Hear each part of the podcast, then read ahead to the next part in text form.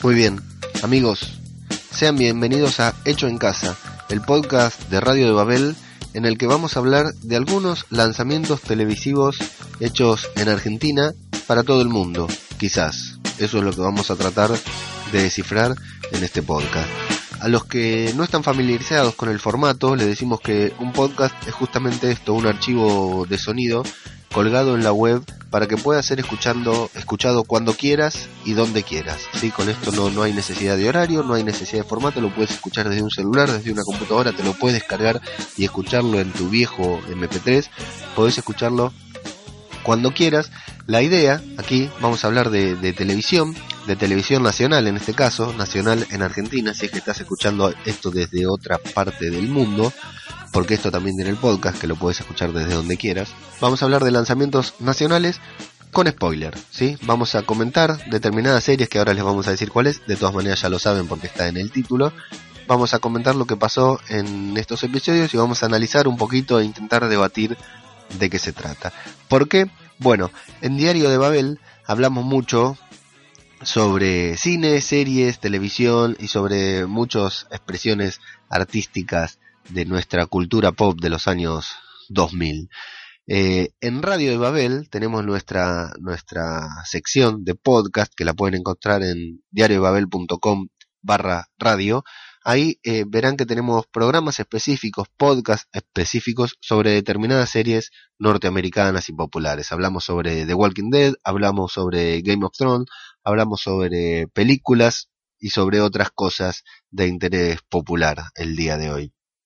Y nos pareció interesante debido a, a un par de lanzamientos que hubo eh, en este mes, en el mes de junio, ya estamos en julio, pero en el mes de junio, con respecto a la televisión nacional, dos grandes producciones de calidad argentinas en las que están eh, metidas grandes productoras, digamos, de aquí y del mundo, que valía la pena comentar y hablar también de este tipo de ficciones que se realizan en Argentina con mucho esfuerzo, con mucha calidad también, en un contexto bastante difícil que en el que tienen que competir con una gran demanda, una gran oferta de, de, series y películas que todos tenemos al alcance de todo. Para la industria nacional, o sea, yo tengo alrededor de 40 años, un poco menos de 40 años, para ser honesto, y cuando yo era chico no quedaba otra que ver lo que daban en la televisión, sea nacional, internacional, lo que fuera. Hoy en día no es tan fácil porque todos, incluso los chicos, yo tengo niños chicos y preadolescentes, tienen desde los dispositivos móviles acceso a lo que quieren ver, siempre y cuando cuenten con la autorización de, la, de los padres y el control parental, ¿verdad? Pero antes en mi casa cuando yo era chico había una sola pantalla y ahora tenemos más de una pantalla por persona, podemos estar los cuatro en el mismo ambiente y viendo cosas diferentes. Entonces para la producción nacional es muy difícil competir con Netflix, con el on demand, con el streaming en general, con la descarga ilegal de películas y de series, y todos tenemos todo a nuestro alcance. Con un poco o más de, acceso, ¿eh? aquel que sabe descargar tiene todo descargado, todo a disponibilidad, y hay otras personas que todavía siguen prendiendo la televisión para ver qué están dando, ¿sí? Entonces, la industria nacional tiene que competir con toda esta oferta y poner una oferta, poner un producto que esté a la altura, que a una persona que tiene todo eso a disponibilidad para elegir, elija ver algo de producción nacional con todo lo que eso conlleva. Ya sabemos que la industria nacional, el cine nacional, tanto cine y televisión es muy prolífico, pero que también tiene que luchar contra muchos prejuicios que a veces son ciertos y en otras veces no, en otras ocasiones no, para sobre la calidad de lo que estamos viendo. Cuando la verdad es que a nivel nacional hay muchas cosas muy malas, muy mal hechas, que subestiman al televidente, y hay otras que no, hay otras que intentan elevar la vara e intentan buscar que el televidente eleve su, su, su de, un, de, un, salto de calidad en lo que está viendo para ver algo, algo que vale la pena y que realmente está hecho con esfuerzo y con dedicación, pensando no solo en lo que realmente es que es un producto, sino en hacer un producto de calidad y dejar la vara bien alta para lo que venga después. Así que bueno, como les decíamos, hecho en casa, vamos a hablar de dos estrenos nacionales, dos estrenos televisivos. Eh, en Estados Unidos, en cualquier otra parte del mundo, a esto se le llama serie. Nosotros aquí tenemos algún tipo de prejuicio, le llamamos tira o unitario. De esto es de lo que vamos a hablar, de dos lanzamientos que hubo a lo largo de, del mes de junio en Argentina. Así que si no los vieron, vuelvo a recordar que es con spoiler, este es nuestro alerta spoiler, van a ser con spoiler, así que les recomendamos parar, eh, ver la serie, ver la tira, ver el unitario y cuando lo hayan visto, cuando hayan visto el primer capítulo, vamos a hablar de los dos primeros capítulos de cada una de estas series, del primer capítulo de cada una de estas series, perdón, son dos capítulos en total. Pueden volver y escuchar total esto, queda aquí para que puedan escucharlo cuando quieran. Así que bueno, nos vamos al primer estreno del mes de junio.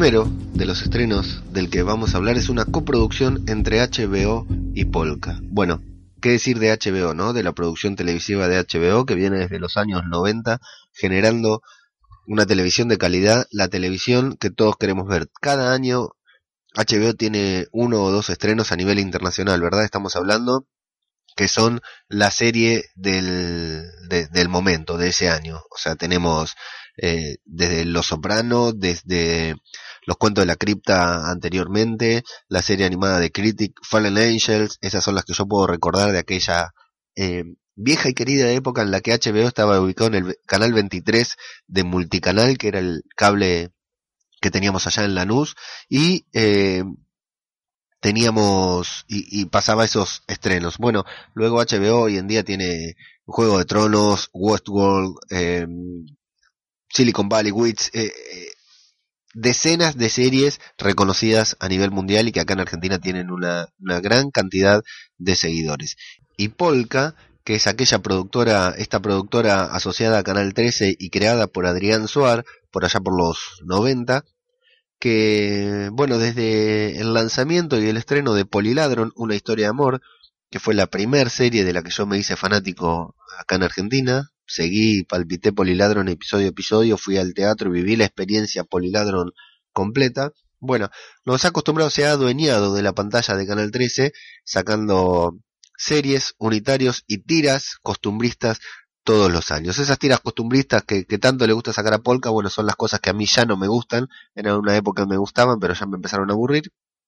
Y bueno, pero Polka tiene la, la, sana costumbre de sacar al menos dos unitarios al año, sí, dos unitarios al año con mucha calidad, de 8 o 10 capítulos con mucha calidad. Si no me equivoco, no me quiero, me voy a arriesgar a equivocarme, pero creo que los primeros unitarios que sacaron fueron, por el nombre de Dios, una muy linda serie apocalíptica, que, que la viví completa también, y El Hombre, con Oscar Martínez, una especie de House of Cards, pero argentina, muy buena que se puede conseguir por streaming, que les recomiendo, si no la vieron, la pueden ver. Pero bueno, ahora estamos hablando que HBO y Polka se juntaron, ya lo habían hecho en un par de ocasiones, y se juntaron para traernos lo que se llamó lo que se llama El Jardín de Bronce, adaptado de un libro, de un libro de Gustavo Malajovich, publicado por Random House, Random House en el año 2013, lo curioso de, de, Gustavo Malajovich es que es guionista, participó en el guion de Muerte en Buenos Aires y participó en guiones de, de, varios programas de televisión. Y Gustavo escribió, lo curioso de esto del Jardín de Bronce es que Gustavo, siendo guionista de televisión, escribió un libro, una novela, una novela negra, que está muy reconocida, yo no la he leído todavía, pero no faltará oportunidad, y terminó convertida en un guion. ¿sí? Dio toda la vuelta el guion de, de, Gustavo, la carrera de Gustavo, empezó como guionista, se animó a escribir una novela, escribió una novela y finalmente terminaron adaptándola a un guion para la televisión tal como, como su carrera.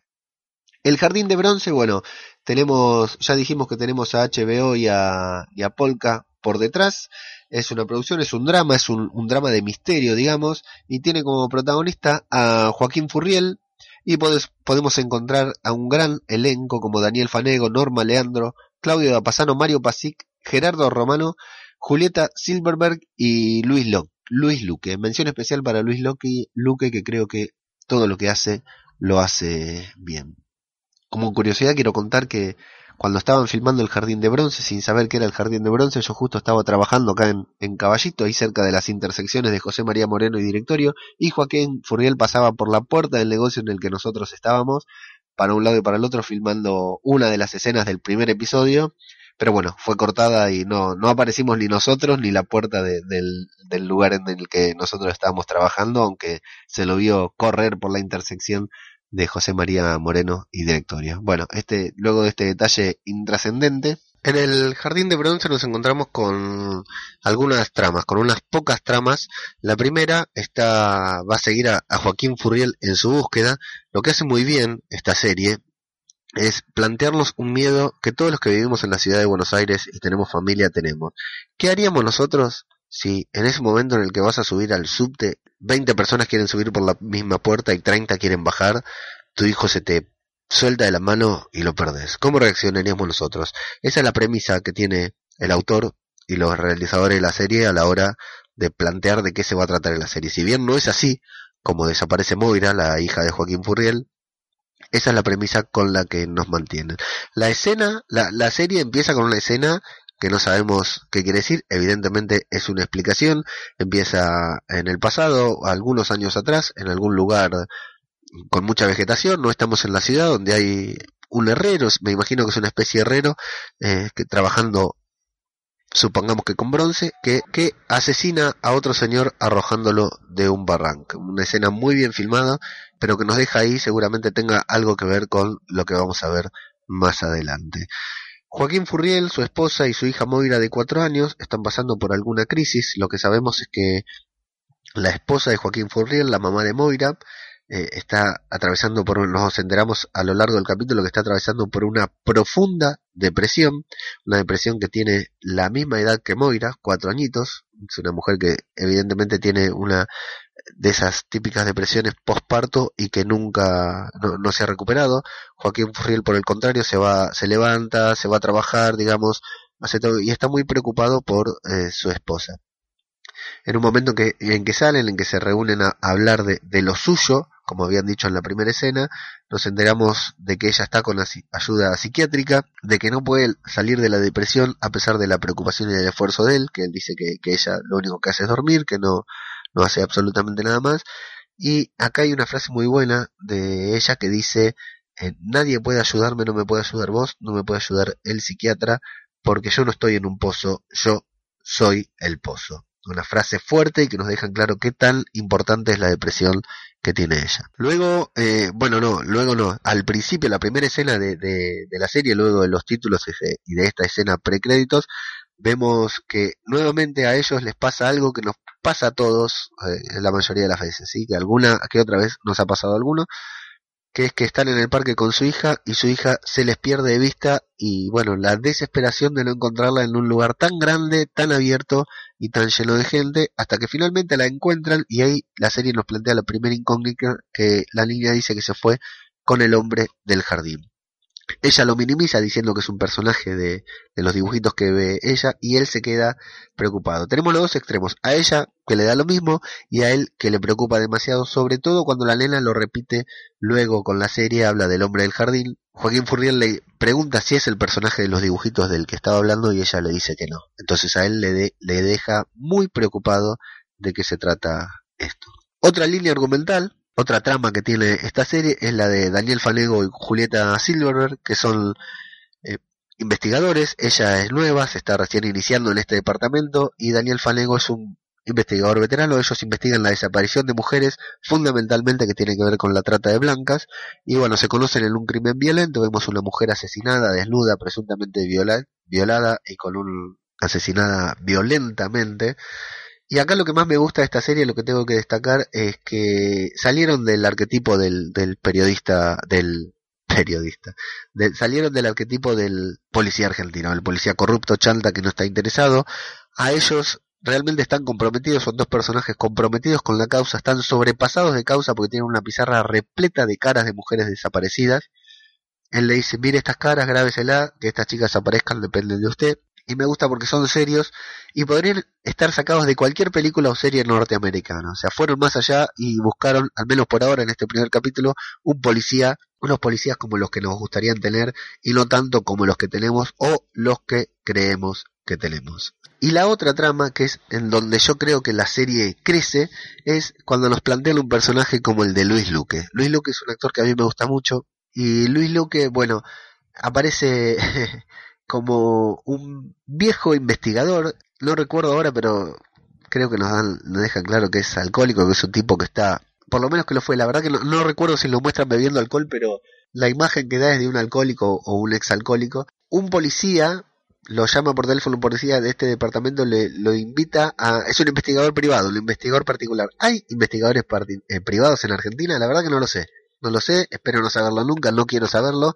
Y Luque es un investigador privado al que le ofrecen investigar por esta chica porque hay una recompensa. Hay una recompensa que puso el gobierno, la policía, para quien pueda aportar información sobre esta chica y él le ofrece el investigar y dice, no, esta ya está en todos los medios, no garpa nada porque si yo la encuentro la va a encontrar cualquiera y no me vale la pena, dice. Sin embargo, la, la esposa al día siguiente le, lo invita a investigar y Luis Luque, bueno, se decide a investigar y empieza a hacerlo. Hace lo que, bueno, no, primero tenemos que decir que la nena desaparece cuando se va con la liliera, o sea, la, madre de, Moira no hace absolutamente nada, se queda eh, sentada, Joaquín Furriel vuelve a trabajar más temprano y se entera que, que Moira se fue a un cumpleaños, tanto él como su esposa se habían olvidado, y fue la liliera quien eh, la llevó al cumpleaños. Entonces Joaquín Furriel, por preocupación o por ocupación, no lo sabremos, se sale a buscarlas, sale a intentar alcanzarlas, las sigue de cerca, las ve que están bajando al subte, pero la puerta del subte se cierra justo antes de que Joaquín Furriel pueda subir. Una escena un poco desesperante porque Joaquín Furriel va llamando por teléfono a la liliera para avisarle y la liniera no le atiende el teléfono. Luego Joaquín Furriel llega al cumpleaños, el cumpleaños transcurre y la liniera nunca aparece y Moira tampoco. Esa fue la última vez que Joaquín Furriel vio a su hija. Y ahí comenzamos a ver la desesperación de un padre y cómo, cómo le afecta esta desesperación a un padre desesperado y preocupado y a una madre preocupada también, por supuesto, y deprimida. Acuden con la policía, hablan con Daniel Fanego y Julieta Silverberg, que les dice que, que bueno, que van a trabajar, les dan las respuestas típicas de todo policía, hacen una pericia en la casa, ellos se enteran que también son sospechosos, porque la, la desaparición de la niña siempre los familiares son sospechosos. Joaquín Furrier le indica el tema del hombre del jardín, que bueno, pasa desapercibido, el hombre del jardín que, que a él le preocupaba, pasa desapercibido y y bueno, no les queda otra que esperar. Por otra parte, Joaquín Furriel conoce a otro policía, a otro policía presuntamente bueno, que le habla, le indica de qué se trata, eh, escucha con Gerardo Romano, que es el fiscal, lo obligan a escuchar las posibles teorías de desaparición, de muerte y que hay sobre su hija, lo sospechosa que es la liniera, el entorno de la liniera, pero no le dicen que son ellos los sospechosos, ellos se enteran después cuando descubren que tienen el teléfono pinchado. Y bueno, vemos que este otro policía le dice que sí, que confíe, porque Joaquín Furriel en realidad le pregunta al policía, al nuevo policía que conoció, le dice, eh, ¿vos realmente crees que la vas a poder encontrar, que la van a encontrar? Y el policía le dice, sin dudas, si no, no tengo forma de levantarme en las mañanas y no creo que voy a, encontrar a la persona que tengo que encontrar. Y bueno, y se sabe que puede ser este homicida de la línea investigativa que estaban comenzando con este primer crimen que, que, en el que se conocieron Fanego y Silverberg, puede tener que ver con la trata de Blanca y puede tener que ver con esta con la desaparición de Moira. Así que, bueno, Joaquín Furriel está más, luego de hablar con la policía, con el fiscal, queda más preocupado todavía. Y hay una escena también muy buena en la que investigan, en la que interrogan al novio de la niñera, porque la niñera desapareció, el novio no sabe nada, y lo acusan, lo, lo, lo interrogan como si él fuera sospechoso, él se enoja, está enojado porque considera que, lo están, es peruano y considera que lo están investigando solamente por peruano, lo que Fanego le dice, sos vos el que tiene antecedentes, no yo, aunque luego nos dejan en claro que el antecedente que tiene no es por secuestro ni nada violento, es una pavada. Y acá hay una de las grandes escenas de la, de la serie cuando Fanego le dice, una de las grandes frases de la serie cuando Fanego le dice al, al novio de la niñera, le dice, vos no podrías estar ahora comiendo ceviche, el muchacho le dice, a mí no me gusta el ceviche, y Fanego, como si fuera algo para sospechar, le dice, un peruano al que no le gusta el ceviche. Bueno, tenemos a. Volvemos con Luis Luque, que es, creo que el personaje de la serie, la presentación, su presentación me encargó, me encantó. Luis Luque, por supuesto, es eh, el que da el toque de calidad, el toque distinto, porque hasta acá tenemos todos personajes reales, y Luis Luque me parece que es el, el más, el más ficticio de todo, es un investigador privado que acepta, porque su mujer se lo sugiere y porque necesita la plata, investigar el caso de Moira, y hace lo que nadie más hace. Se mete en el subte y le pregunta uno por uno a todas las personas que están en el subte, una por una policía, personas que están ahí esperando, va dentro del subte preguntándole si vieron algo de la niña, hasta que como nadie le da respuesta, está a punto de darse por vencido. Pero ¿qué pasa? Se encuentra con una, ve a una, cruzando una avenida, se encuentra con una cartonera, con una señora de la calle, que tiene la cara quemada y que previamente habíamos visto que Joaquín Furriel se la cruza en el subte, nos habían destacado esta señora, y el instinto, la intuición le dice a Luis Luque que le pregunte a ella. Se acerca, con mucha cancha, con mucha calle, Luis Luque le pregunta, y la señora le dice que sí, que conoce a la niña, pero que no se lo va a devolver. Entonces Luis Luque le dice, bueno, ¿qué es lo que no le vas a devolver? Si te doy plata, me lo das a mí, y resulta ser que la señora tenía el peluche de la niña. Así que ¿quién tiene la primera pista? ¿Quién tiene el primer dato? No lo tiene la policía, no lo tiene Joaquín Furriel, lo tiene el investigador privado Luis Luque. El que tiene la primera pista de qué pudo haber pasado con Moira. Y el final de la serie, previsible o no, vamos a debatir lo que les pareció esto. ¿Les pareció previsible o no? Joaquín Furriel, esta pareja que tan mal se llevaba, comienza a unirse por eh, la desaparición de Moira, comienzan a sentirse cercanos uno al otro. Eh, bueno, la tía de Moira, Moira, ellos no tienen familia, la tía de Moira, la tía de Moira no, la tía de la mamá de Moira, que es Norma Leandro, viene a cuidar a la mamá que está deprimida y no quiere comer, se llevan muy mal, se la pasan peleando y ella la termina echando. Joaquín Furriel regresa a la casa y se encuentra con su esposa acostada en el piso. Hablan sobre por qué se acuesta en el piso de ella y le empieza a comentar una anécdota, una historia de su juventud y con eso comienzan a unirse. Terminan viendo una película en el sillón, se empiezan a acercar, es curiosa esa escena, es hasta incómoda porque uno dice, esta pareja no se hablaba, esta pareja no hacía nada juntos, esta chica estaba muy deprimida, no se comunicaban y se comienzan a comunicar a raíz, se comienzan a acercar a raíz de la desaparición de su hija. Parece, es muy feo lo que voy a decir, parece que la desaparición de su hija los estuviera uniendo. Y luego de ver esa película en el sillón, se expresan su amor, se besan y tienen sexo. Algo que nos dejan en claro, no lo sabemos, pero que parece que hacía mucho que no pasaba. Tienen sexo.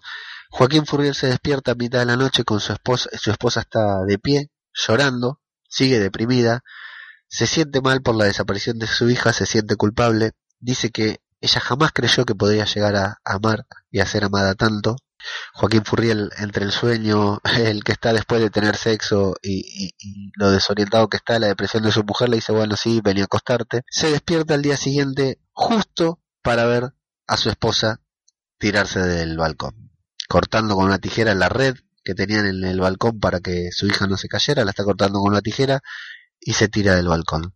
Y así termina la serie. Tenemos una desaparición, un suicidio y bueno, a mí el, el primer episodio me, me, pareció interesante, interesante, bastante bien actuado, visualmente muy lindo, muy bien filmado y bastante bien dirigido con lo, que más queremos ver, ¿no? ¿Cierto? Personajes importantes. La premisa, la historia es intrigante, por supuesto, se desapareció una chica, queremos saber qué pasó con ella, desapareció una nena, queremos saber qué pasó con ella, cómo hacer la búsqueda de este padre, que no es Liam Neeson, es Joaquín Furriel, lo tenemos acá al alcance de todos, como dije, yo me lo crucé en la puerta del trabajo. Y tenemos a un gran actor como Daniel Fanego interpretando un buen personaje y a Luis Luque que hasta el momento es mi personaje favorito de la serie. Así que vamos a ver qué pasa con el Jardín de Bronce. El Jardín de Bronce es, como decimos, una coproducción entre HBO y Polka. Se puede ver por las plataformas de streaming de, de Fivertel, de Cablevisión. Eh, se puede ver por Flow, se puede ver por HBO y bueno, eh, semana a semana son ocho capítulos, vamos a ver en qué, cómo termina esto. Así que esto fue el Jardín de Bronce y nos vamos al segundo estreno del mes de junio.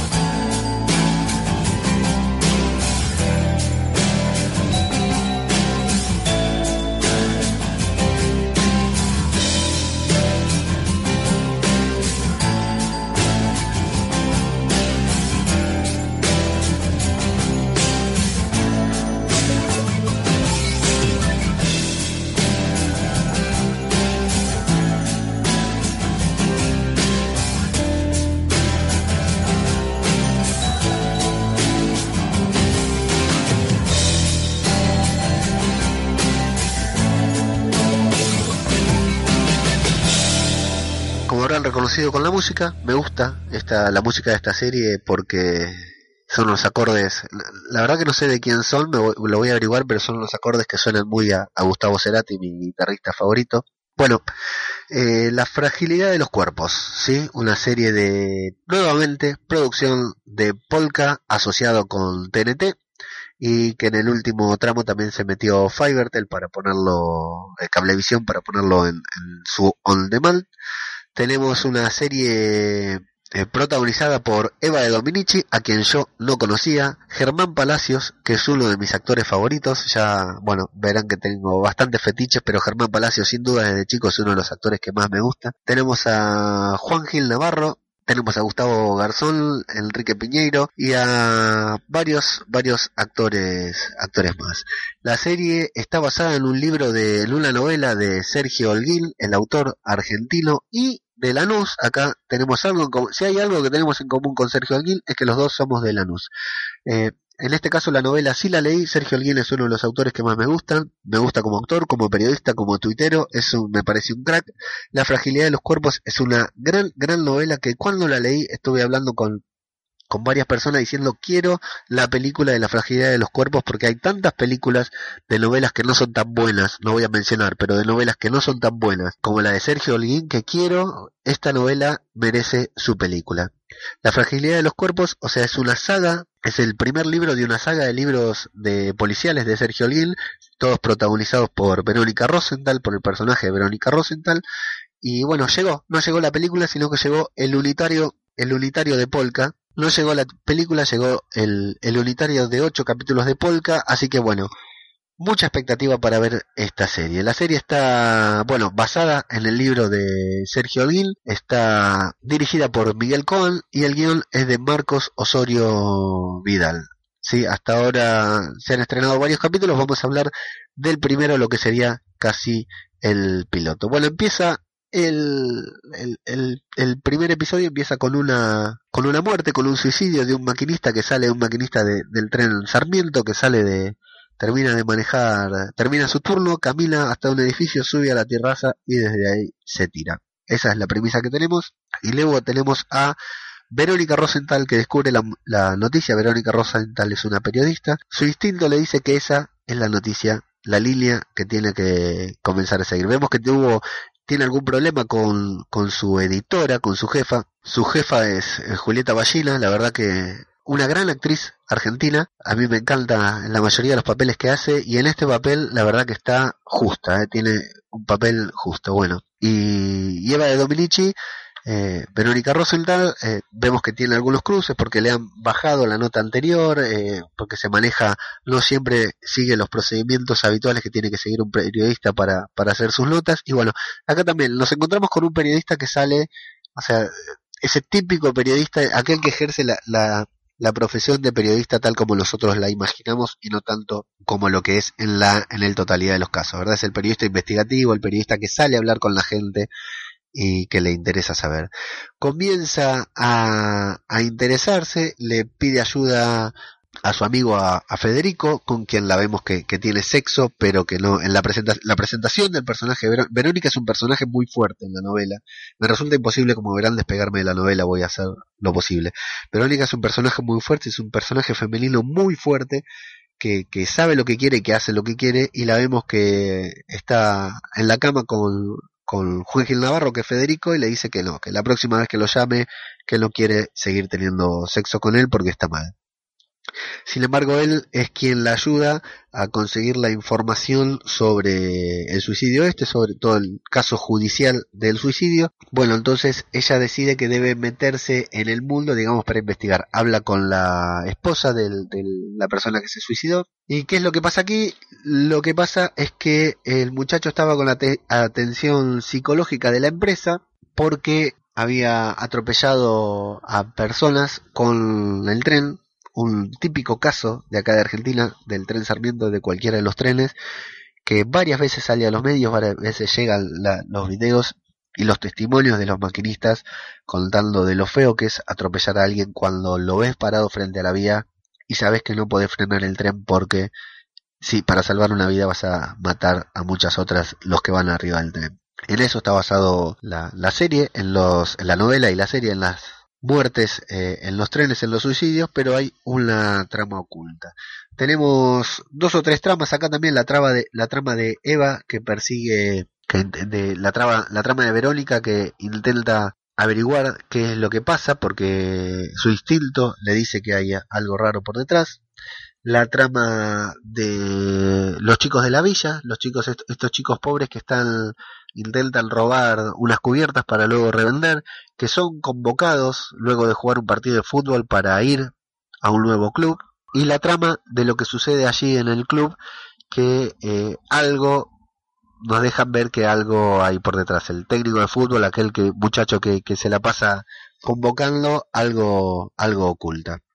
No el que se la pasa convocando, porque aquí se desprende una tercer trama que todas están vinculadas entre ellas, que es la del muchacho que trabaja en el buffet del club. Este es un lindo papel, un muy lindo personaje que es eh, le vemos que tiene algún tipo de restricción para ver a su hija porque la ve la hija está con su es su madre, o sea, la abuela de la nena quien se la acerca a un parque para que él la, la para que él la pueda ver, vemos que no la puede ver, no tiene un régimen de visitas ni nada, el muchacho evidentemente tiene algún antecedente de violencia, de drogas o algo por el estilo y no puede ver a su hija y se está rehabilitando y consiguió trabajo de bufetero en el club.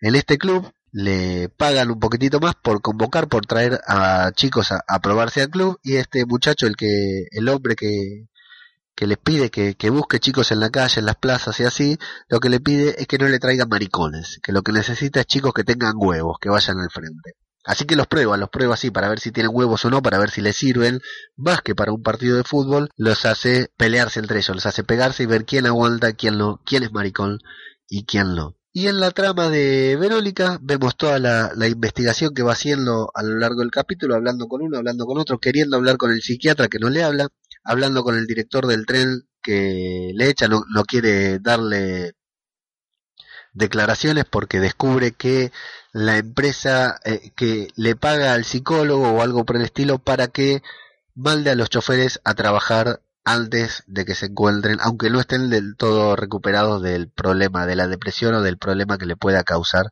el hecho de haber atropellado a alguien con su con el tren. Lo peor de todo es que acá lo que pasa es que se encuentran con que este muchacho atropelló a un lilio. ¿sí? Y eso es lo que no pudo superar. No fue tanto atropellar a un suicida sino que pisó y mató a un lilio. Y Verónica encuentra una vieja línea investigativa de otro periodista, otra periodista que intentó buscar y que no pudo encontrar. Volvemos con Verónica, que es un personaje fuerte, como decíamos, la vemos en un bar, que un muchacho la viene a encarar, que ella le corta el rostro, no quiere saber nada con ella. Y ella no quiere saber nada con el muchacho, pero sin embargo después va, lo sigue y se acuesta con el muchacho. Digamos, Verónica hace lo que quiera, una deja en claro que su, tanto su sexo como lo que hace, todo lo que ella decide hacer, no le importa a los demás, hace lo que ella quiere. Es un personaje, como decíamos, fuerte.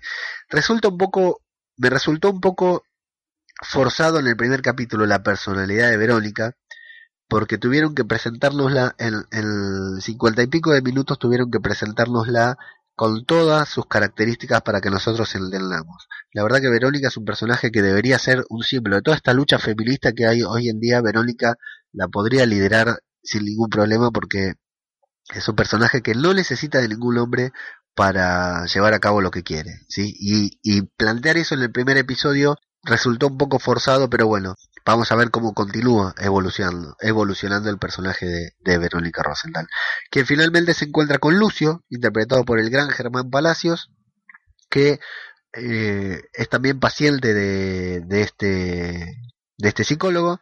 Entonces Lucio no tiene ningún problema corporativo, no, no está aferrado a ninguno de sus compañeros que intentan asustar a Verónica y dejarla hacer desistir la investigación.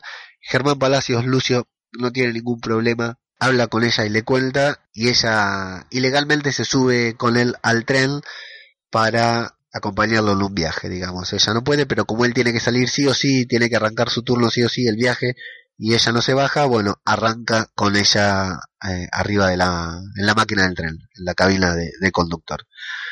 Mientras van hablando, eh, Lucio es un tipo cerrado, un tipo serio, un tipo eh, de poca cultura, nos lo muestran, y muy limitado en su forma de hablar, le responde a las preguntas de Verónica responde con monosílabos.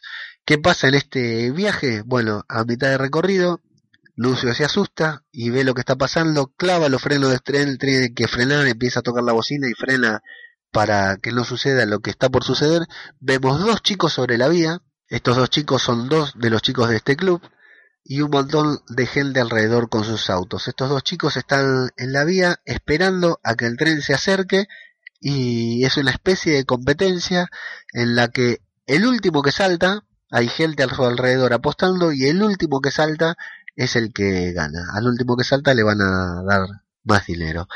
Así que Verónica vive en primera persona de qué se trata esto. Germán Palacios se enoja, quedan los dos conmocionados, los niños se salvan, eh, Lucio nos dice que, se salvó justito, se salvó por poco, pero se salvó, no mató a nadie, y en ese ataque de, de tensión, de, de, de nervios que tienen ambos, quedan, bueno, eh, lo sacan adelante besándose, ¿sí? Se besan y ahí termina la serie.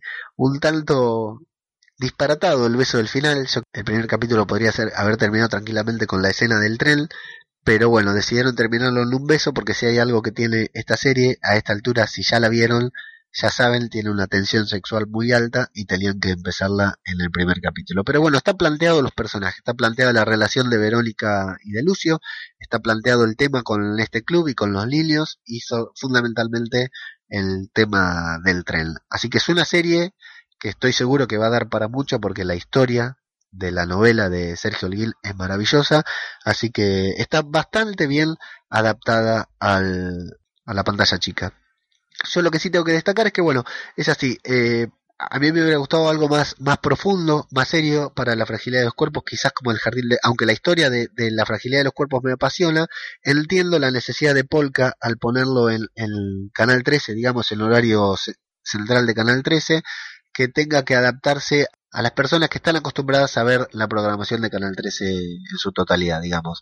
Empieza con tiene un lenguaje muy típico de las tiras de, Canal 13 de Polka y termina con esto de las escenas del próximo capítulo que te muestran la mitad de lo que vas a ver en el próximo episodio, digamos. Pero está bien, está, la idea es acercarle la historia a, la gente común, digamos, y competir un poquitito con un producto de calidad. Calidad tiene porque está filmado de una manera excelente y la historia, como decíamos, es buena. De esto se trata la fragilidad de los cuerpos. Y bueno, vale destacar que yo a Verónica Rosenthal no, no la imaginaba así como, como nos la mostraron físicamente, pero la actriz que han puesto, Eva de Dominici, es una belleza. La verdad que yo no la conocía, creo que viene de las tiras de Cris Morena, no he investigado, pero no la conocía, para mí es una aparición especial, jamás la había visto en mi vida y quedé cautivado con lo linda, con lo hermosa que es. No imaginaba a Verónica Rosenthal tan linda, no la imaginaba tan sex symbol, no creo que fuera necesario que Verónica Rosenthal fuera tan linda, porque con la personalidad que tiene prácticamente queda en segundo plano si es linda o no. Sí, lo cierto es que es joven, pero bueno, la verdad que la elección que hicieron de Eva de Dominici en cuanto a belleza es increíble. Vamos a ver cómo le queda en el resto de los capítulos calzar el traje, el pesado traje de Verónica Rosenthal. Así que bueno, esta fue la segunda serie. Eh, el Jardín de Bronce y La Fragilidad de los Cuerpos. Dos series, dos tiras, dos unitarios argentinos con coproducción internacional que me parece que vale la pena seguir. La Fragilidad de los Cuerpos, eh, El Jardín de Bronce se puede ver por HBO, La Fragilidad de los Cuerpos se puede ver semana a semana por Canal 13, al día siguiente por TNT y la gran decisión que han tomado tanto Polka como Cablevisión como TNT eh, fue al día siguiente del estreno del primer capítulo de la serie poner toda la serie disponible en el on demand de Cablevisión. Si tienen Cablevisión Flow, si pagan el on demand, pueden ver los ocho capítulos de la fragilidad de los cuerpos seguidos, maratonearlos. Ahí la verdad que nos dieron una mano a nosotros, a los que estamos acostumbrados a ver todo por streaming, a descargar y a no esperar semana a semana para ver un capítulo. Felicito a todos los que tomaron esa decisión porque la verdad nos acercaron la serie, nos la pusieron un poquitito más cerca y estoy seguro que se ganaron muchos clics, muchos televidentes más con esta forma de hacer, de presentar la serie on demand los ocho capítulos seguidos. Lo felicito, la verdad que es una de las mejores decisiones que se han tomado en la televisión en los últimos años.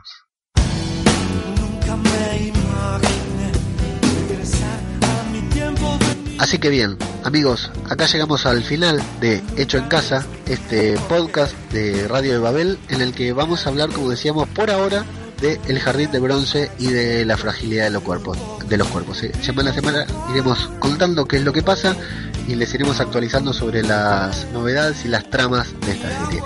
Si les gustó, si llegaron hasta el final, si les gustan las series, si les gustan las tiras, no duden en comentarnos. La, idea nuestra es, es plantear un tema de conversación, saber ¿Qué les pasa a ustedes con esta serie? ¿Ustedes miran series, miran películas, son fanáticos de, las producciones nacionales o miran series internacionales como yo y en estas se sintieron cautivados? Si miran series internacionales y miran series eh, de Estados Unidos, ¿qué les pareció esta producción? Eh, ¿Estuvo a la altura, no estuvo a la altura, era lo que esperaban? Coméntenos, ¿dónde pueden comentarnos? Bueno, nos pueden enviar un audio o un mail a radio arroba diariodebabel.com y nosotros lo vamos a leer o pasar en el próximo programa de Hecho en Casa. Pueden comentarnos en Twitter en arroba radio de Babel y si no también pueden comentarnos directamente en Evox, en la página de Evox en las que estos episodios quedan publicados, en el Facebook de Hecho en Casa, ¿sí? Hecho en Casa tiene su página de Facebook donde nos pueden seguir y también en nuestra página web que es diariodebabel.com barra radio. Pueden seguirnos en todos estos medios que dijimos, anímense a interactuar con nosotros para que tengamos una visión más global de qué pareció, de qué, qué está pasando con estas series, de qué resultado, qué, llegada tienen en el público y los esperamos en el próximo Hecho en Casa. Y bueno, mi nombre es Leandro Menéndez, arroba ajeno al tiempo en Twitter y nos vemos en el próximo Hecho en Casa aquí en Radio de Babel.